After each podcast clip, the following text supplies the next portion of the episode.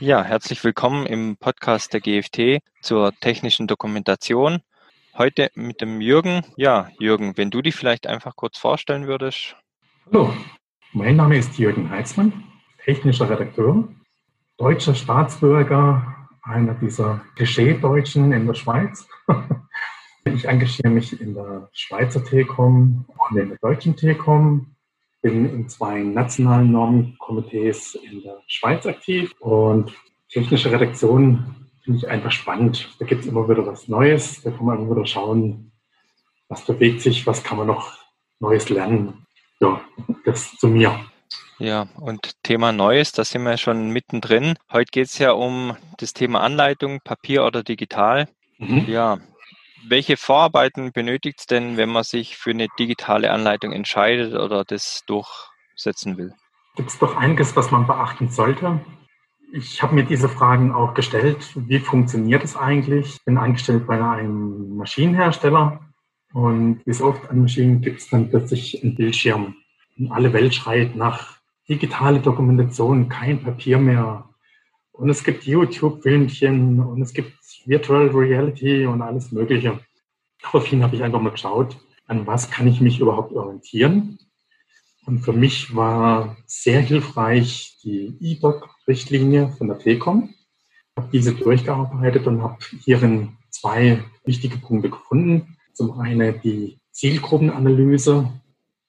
Wem kann ich überhaupt digitale Informationen zur Verfügung stellen? Wem kann ich das nicht zumuten? Das ist das eine. Und das andere, ja, die Risikoanalyse kennen wir bereits von aus Maschinenbau. Und so immer wieder hört man das Wort digitale Risikoanalyse.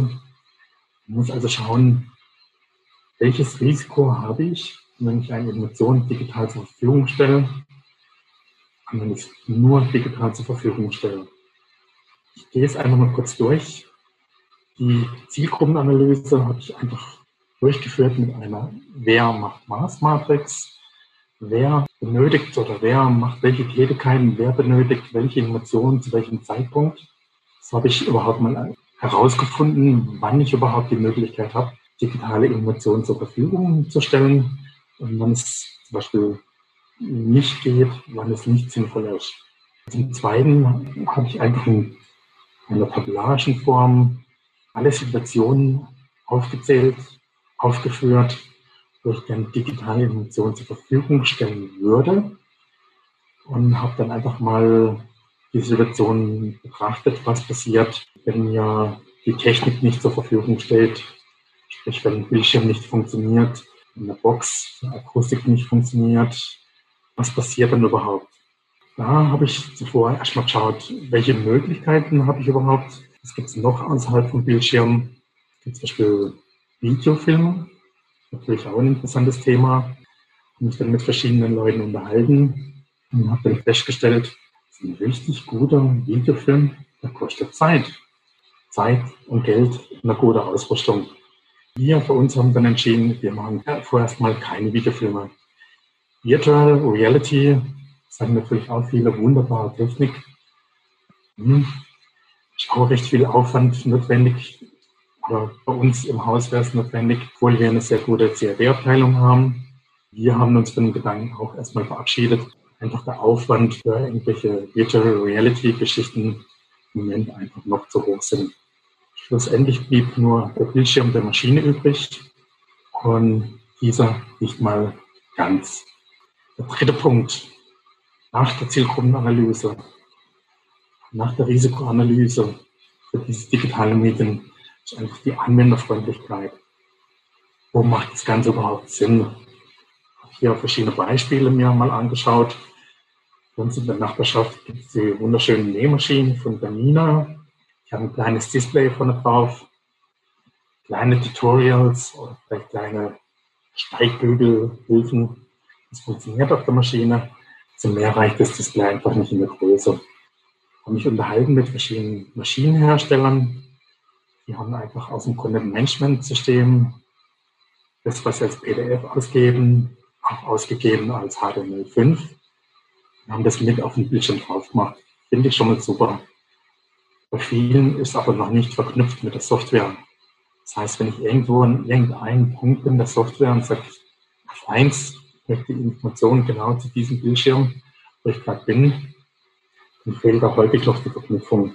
Interessanten fand ich die Betrachtung von Autos.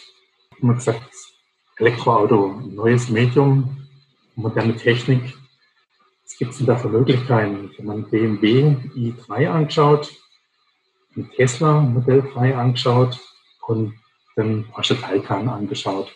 Tesla hat so eine Kartung drin, steht in 24 Sprachen drauf. Wenn Sie eine Panne haben, rufen Sie an unter dieser Telefonnummer. Viel mehr steht da nicht drin. Super. Okay, es gibt das Display, da steht noch mehr drin. Und dann steht doppelt so viel nochmal im Internet in der PDF, dass ich mir runterladen kann auf mein Handy.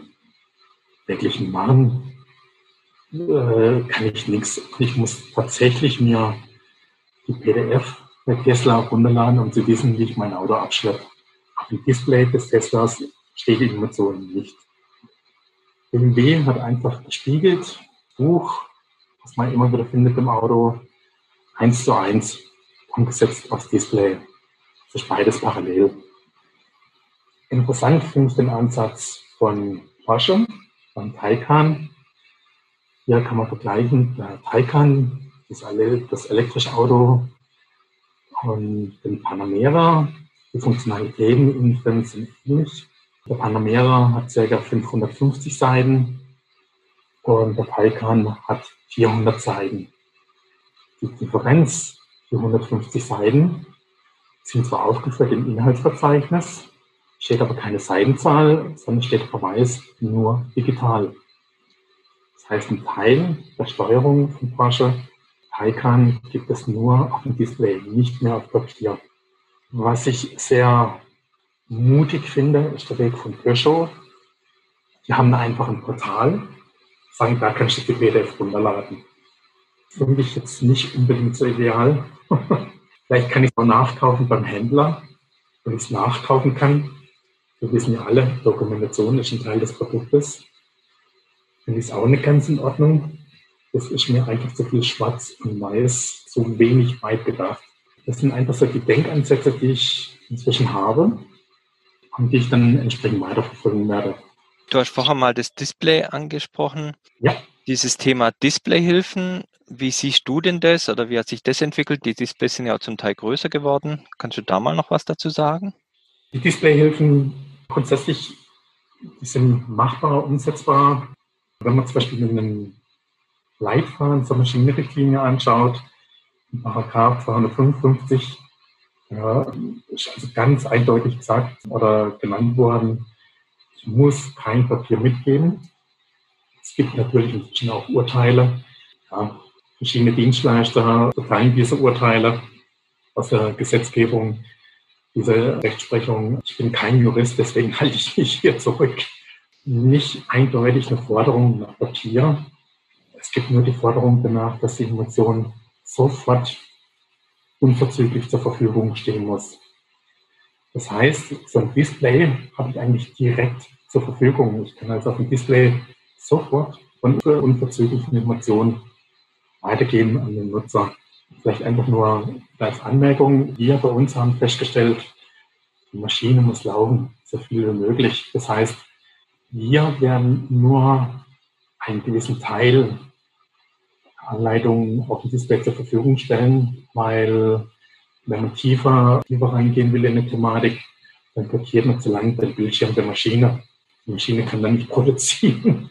Und insofern haben wir hier nur beschränkte Möglichkeiten, den Bildschirm zu nutzen. Aber grundsätzlich, ja, man kann so einen Bildschirm nutzen für die Anleitung.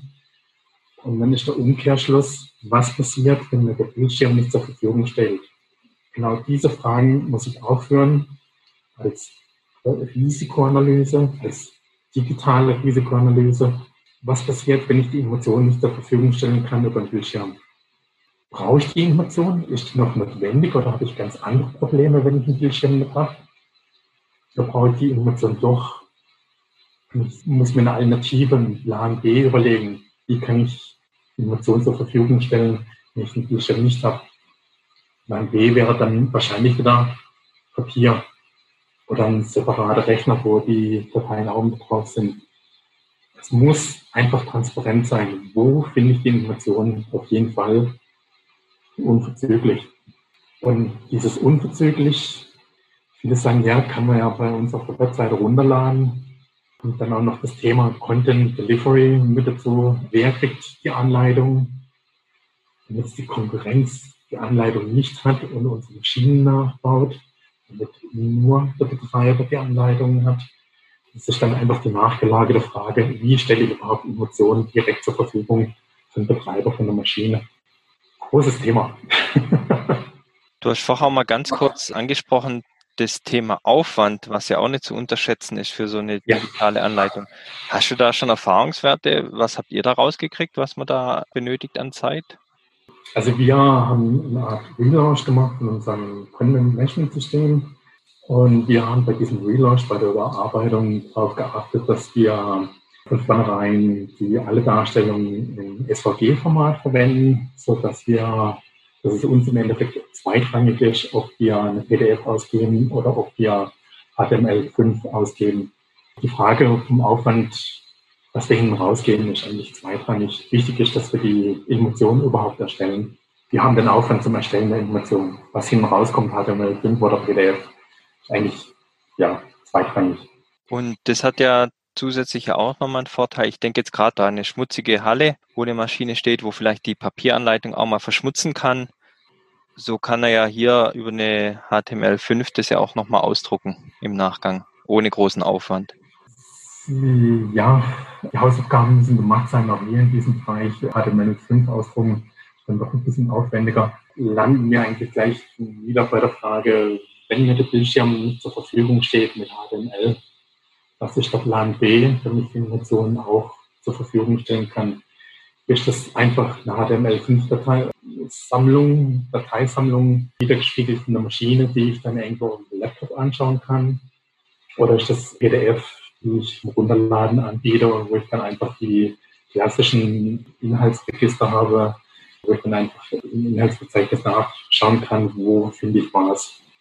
Weil ich habe dann die Stichwortverzeichnisse etc., die Stichwortsuche von Bildschirmmöglichkeiten nicht zur Verfügung. Das ist dann, doch ein bisschen anderer Aufbau, HTML5 und PDF. Okay, alles klar, verstehe ich. Das heißt, der würde sich dann die PDF ausdrucken, wenn jetzt die Anleitung selber verschmutzt wäre.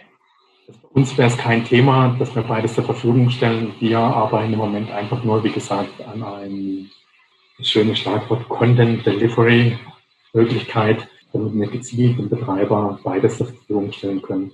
Sobald wir das Ganze erstellt haben, sobald wir wirklich ein erstes größeres Projekt haben, werden wir damit auch wirklich nur sagen, okay, wir haben jetzt einfach ein Konzept. Das Konzept ist beschrieben wie wir die Informationen zur Verfügung stellen in ihrer Gesamtheit, welche Zielgruppen kriegen dann die Informationen bei uns. Also mit Bedienungsanleitung spiele ich nur von Bediener Wartungsanleitung wirklich nur Wartungspersonal. Wir werden damit vom der Marktaufsicht zugehen und werden sagen, hey, wir haben einfach eine Frage, können wir das mal zusammen anschauen? Haben, sind wir auf dem richtigen Weg? Funktioniert das? Was sind eure Gedanken dazu als Marktaufsicht? Okay, sich da dann auch ein Stück weit rück zu versichern. Zumindest mal im Dialog stehen, weil jeder spricht darüber. Im Moment, wo ich wirklich hingehe und sage, okay, jetzt habe ich eine Idee im eigenen Haus entwickelt. Ich habe hier wirklich ein Projekt umgesetzt. Ich bin davon überzeugt, dass das so funktioniert. Irgendwann muss ich ja mal die Gegenprobe erstellen. Die Gegenprobe, wen gibt es denn Besseres als die Marktaufsicht? Die einfach mal anzusprechen, zu sagen, okay, das ist unser Plan, hier, das ist der Gedankengang, wo, welche Rollen kriegen, äh, zu welchem Zeitpunkt, in welcher Form die Informationen zur Verfügung gestellt. Und man holt sich hier die Gedanken ab. Zum einen hat man hier eine externe Meinung. Zum Zweiten, umso mehr Firmen das machen, umso geschulter werden diese Leute in den neuen Möglichkeiten, Informationen äh, wiederzugeben, umso wahrscheinlicher ist es, damit man dann auf Dauer damit durchkommt.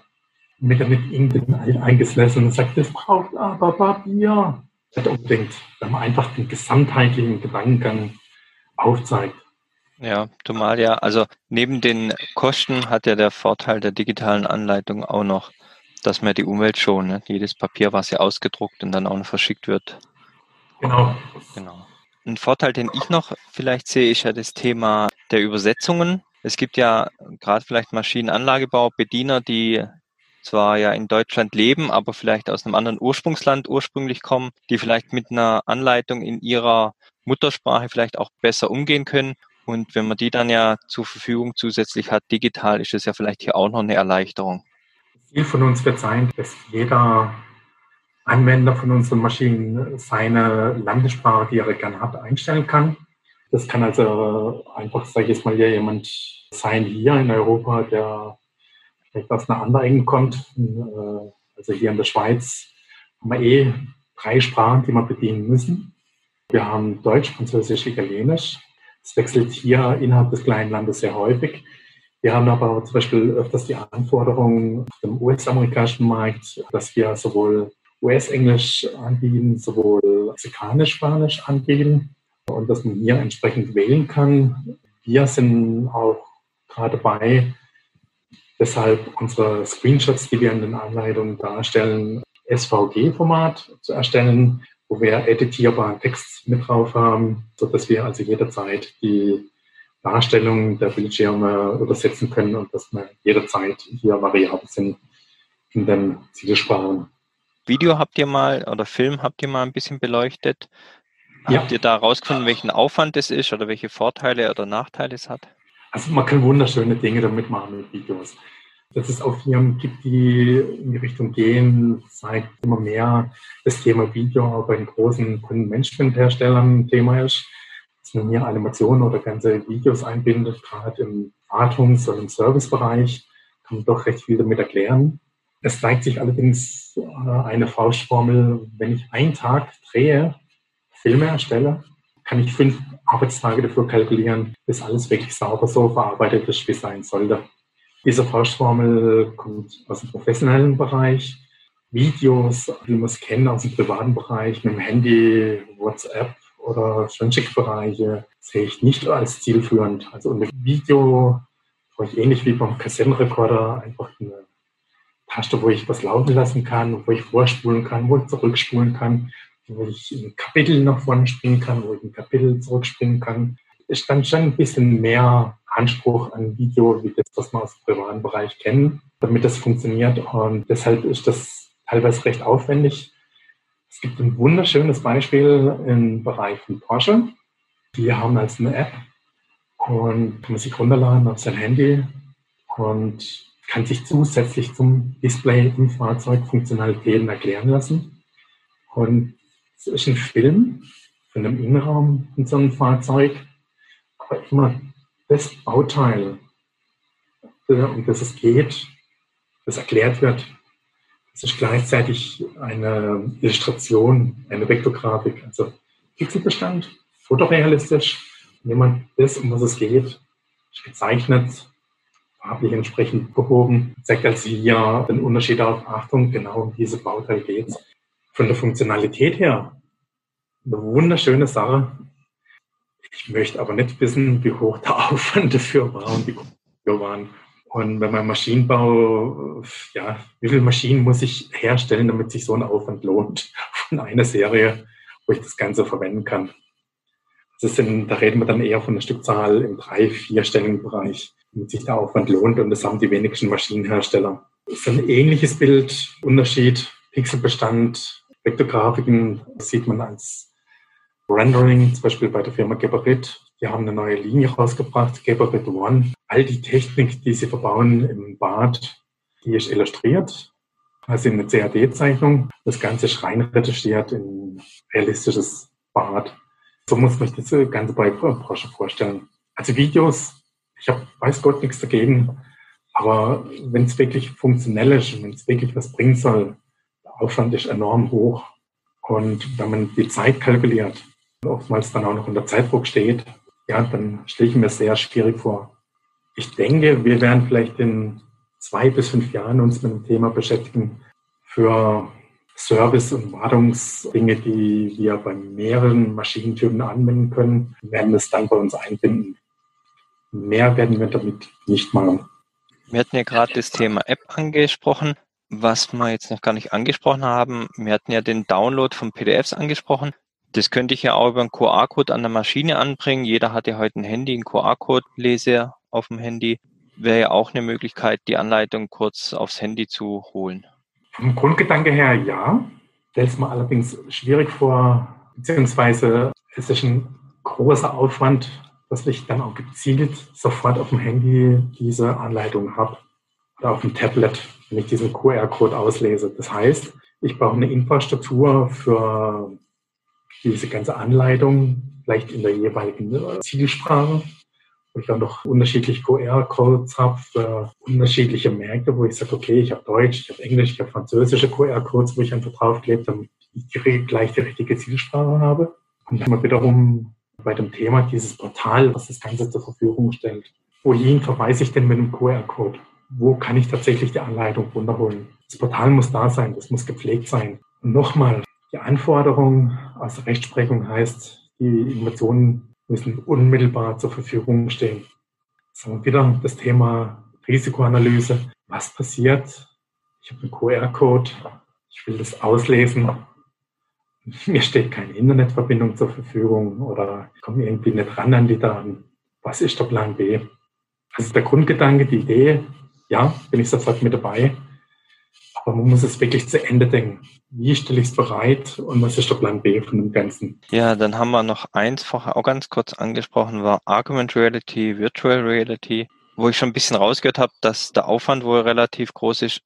Was denkst du, was gibt es da für eine Chance, dass da in Zukunft irgendwas sich durchsetzt oder wie schätzt du das ein? Es kommt natürlich auch darauf an, auf den Anspruch, der man selber daran hat, was man erreichen will, was man machen will. Dann kann man natürlich schon mal rechnen, was ist der Zeitaufwand, um das Ganze zu erstellen? Was kostet Virtual Reality Brille, damit das Ganze anzeigen kann? Also was brauche ich überhaupt mal an Initialkosten, damit sich das Ganze, damit das Ganze losgeht und durch wie viele Maschinen teile ich die Kosten? Auf wie viele Maschinen kann ich das Ganze umschlagen?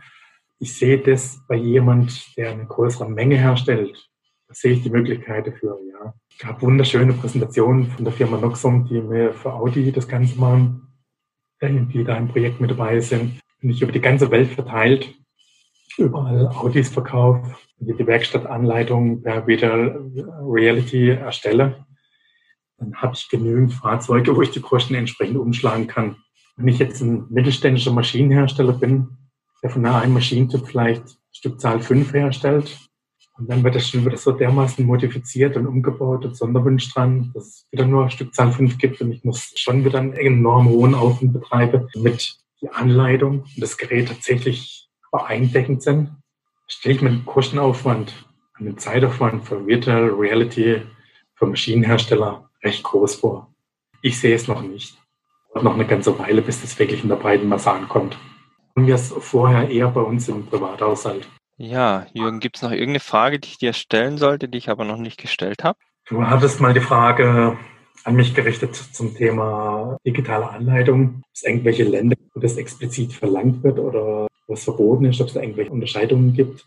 Wir haben das Richtlinien-Normwerk in Europa. Wir arbeiten ja aber alle in der Dokumentation auch recht viel mit internationalen Normen. Risikoanalyse 1200, eine internationale Norm, komme ich weltweit überall damit durch. 8279 komme ich überall damit durch. Also insofern die Faustformel, über die wir ja vorhin gesprochen haben, dass man einfach die Zielgruppenanalyse macht, die Risikoanalyse für die digitalen Innovationen macht und einfach den Grundgedanke hat, ist das überhaupt praktikabel? Macht das überhaupt Sinn, digitale Innovationen weiterzugeben? Oder macht es etwas umständlicher? Diese Frage stellt sich eigentlich egal, wohin ich exportiere. Und sich dann entsprechend abzusprechen, zumindest in Europa, mit Marktaufsichten, kann mit Sicherheit sehr hilfreich sein. Wenn man mal genauer hingehört hat, gibt es zum Beispiel diese digitalen Zwillinge, die ja immer populärer werden. Äh, inzwischen gibt es so von der einen oder anderen Firma zu hören, ja, ich will eine Maschine verkaufen, aber der Kunde sagt, er möchte sämtliche Dokumentation als digitaler Zwilling. Ich denke, die digitalen Anleitungen werden zukünftig auch getrieben werden von Anforderungen von Kunden, die einfach im Lastenheft reinschreiben, was sie haben wollen. Sei es die Dokumentation, sei es Schulungsunterlagen, die dann einfach schon in digitaler Form zur Verfügung gestellt werden müssen, ob man es jetzt selbst schon hat oder nicht hat. Deswegen glaube ich, das Thema noch mehr Geschwindigkeit aufnehmen wird, unabhängig von der Normwelt, die da gern hinterherhängt. Das heißt, die Zukunft wird auf jeden Fall spannend, was das Thema Anleitung angeht. Ja, wobei, wie gesagt, auch ich glaube nach wie vor an hybride Lösung, Papier und Bildschirm. Das wird wahrscheinlich das sein, was uns in den nächsten Jahren beschäftigen wird. Was ja dann auch als digitaler Zwilling, wie du ja genannt hast, auch den Vorteil hat, dass man auf jeden Fall den Anforderungen der Richtlinien und Normen mit einer Papieranleitung zusätzlich ja nachgekommen ist und dort auf der sicheren Seite steht. Nochmal als Beispiel A. Ich kann ja auch trennen durch eine Zielgruppeanalyse und kann sagen, okay, welche Emotionen müssen wem zur Verfügung stehen? Sofort, unmittelbar. Das mache ich auf Papier, weil dasjenige, was tiefergehend ist, wo ich mich tiefer reinlesen muss, was auch nicht unmittelbar zur Verfügung stehen muss, irgendeine Feinkalibrierung von der Maschine oder bestimmte Dinge kann ich dann vielleicht auch sagen, okay, dieser Abschnitt stelle ich nur digital zur Verfügung.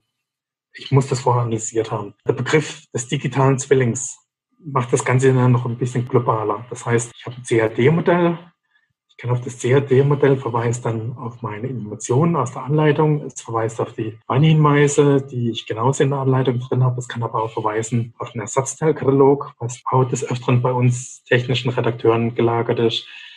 Und kann hingehen zur Ersatzteilbestellung, automatisiert etc. etc. Auch hier muss man genau sagen, was mache ich alles mit einem digitalen Zwilling und was muss aber trotzdem sofort und unmittelbar zur Verfügung stehen an Informationen, auch wenn dieses 3D-Modell, dieser digitale Zwilling mir nicht zur Verfügung steht. Also deswegen glaube ich eine hybride Lösung. Viele kleine Details oder weiterführende Erklärungen kann man digital vielleicht nur zur Verfügung stellen. Die grundsätzlich wichtigen Dinge, damit eine Maschine läuft, damit der Bildschirm, der an der Maschine dranhängt, überhaupt funktioniert. Welche Dinge werde ich nicht drum kommen, die weiterhin auf Papier zur Verfügung zu stellen. Vielleicht erklärt es meine Vorstellung von hybrider Variante aus Papier und digital ein bisschen besser. Ja, doch, ja, definitiv. Wenn du sonst nichts mehr hast, sind wir eigentlich auch schon am Ende dieser Podcast-Folge angelangt. Nein, ich habe sonst nichts mehr. Ich wünsche jedem viel Erfolg, der sich dem Thema stellt. Ich kann nur jedem die EDOC-Richtlinie als Motivationshilfe empfehlen. Das war für mich die Initialzündung, wie ich angefangen habe, mich mit dem Thema zu beschäftigen. Und ja, es ist vielleicht ein bisschen aufwendiger Weg, aber es lohnt sich auf jeden Fall, sich mit dem Thema zu beschäftigen. Ja, perfekt. Dann in diesem Sinne, Jürgen, vielleicht bis zum nächsten Podcast. Gerne an die Zuhörer dann bis zur nächsten Podcast-Folge. Vielen Dank. Mal. Ja, Ade. Dankeschön. Tschüss.